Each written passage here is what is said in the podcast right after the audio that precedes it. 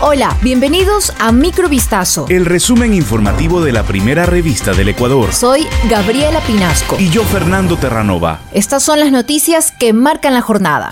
La Comisión de Régimen Económico, luego del análisis del informe a la Nación del presidente de la República, Guillermo Lazo, concluyó que solo el 40% de la información oficial está debidamente respaldada, el 30% contiene imprecisiones en las cifras y el otro 30% restante no se sustenta en cifras y datos de las propias instituciones gubernamentales. En su conclusión, los parlamentarios analizaron la información reportada por las autoridades, las respuestas de las entidades consultadas y la información oficial publicada por las instituciones responsables en los ejes económico, social, seguridad, producción y trabajo. En el documento que será puesto a conocimiento del Pleno, la Comisión de Régimen Económico señala que de las 130 metas del Plan Nacional de Desarrollo, el gobierno presentó solo 41 metas en el informe de gestión. Además, se precisa que el gobierno ha incumplido la disposición de presentar el informe de evaluación del Plan Nacional de Desarrollo al Consejo Nacional de Planificación para que este organismo emita la resolución correspondiente.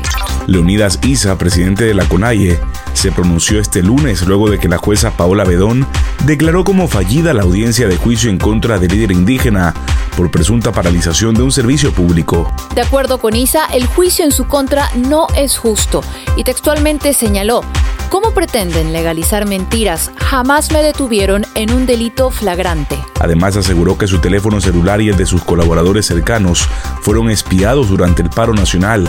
La audiencia de juicio en contra de Isa por presunta paralización de un servicio público fue suspendida este lunes 4 de julio en la diligencia instalada en una unidad judicial de la Tacunga con carácter de reserva por tratarse de un delito contra el Estado ecuatoriano, la jueza Paola Bedón resolvió enviar el proceso a la Corte Constitucional.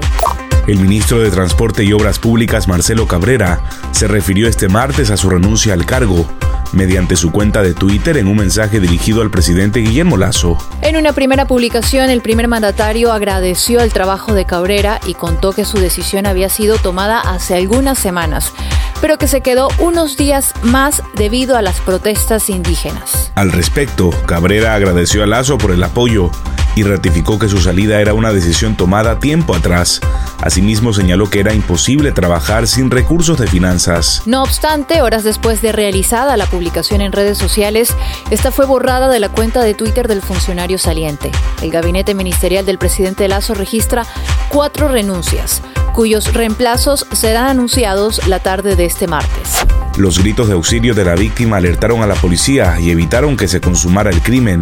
La tentativa de femicidio ocurrió en Chone, provincia de Manabí. Durante la audiencia de juzgamiento, el fiscal del caso explicó a los magistrados que los hechos investigados por la institución se produjeron el 6 de julio de 2021, cuando la pareja, de origen venezolano, había tenido una discusión luego de que el agresor provocó que la mujer perdiera su trabajo ya que la había desprestigiado ante su jefe en un local de comidas. En el trayecto, desde el lugar en el que laboraba la víctima hasta el sector conocido como el Bejuco, donde se habían radicado un mes antes, la intensidad de la discusión aumentó. El victimario la lanzó al piso y en ese mismo lugar encontró una botella, la rompió y empezó a atacarla con la intención de matarla, provocándole varias heridas en los brazos, cuello y cabeza. Las pruebas presentadas por la Fiscalía permitieron a un tribunal de garantías penales de Manabí dictar sentencia de siete años y cuatro meses de prisión contra José C.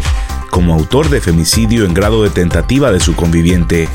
El sospechoso de la última matanza masiva en Estados Unidos ocurrida el lunes en Highland Park en Illinois, en el que murieron seis personas, tenía videos y mensajes violentos en redes sociales, incluida una escenificación de un tiroteo a un colegio. Ayer, unas dos docenas de personas, incluyendo niños, fueron atendidos por heridas de bala, algunos de ellos en condición crítica, indicaron las autoridades. El joven de 22 años, Robert Primo, fue detenido el lunes por la noche, unas ocho horas después de disparar desde una azotea a los participantes y espectadores del desfile del 4 de julio por el Día de la Independencia de ese país, en una localidad a las afueras de Chicago. Según medios locales, el joven era rapero y en sus videos colgados en redes sociales escenifica un tiroteo en un colegio y otro en el que simula su propia muerte en una confrontación con la policía.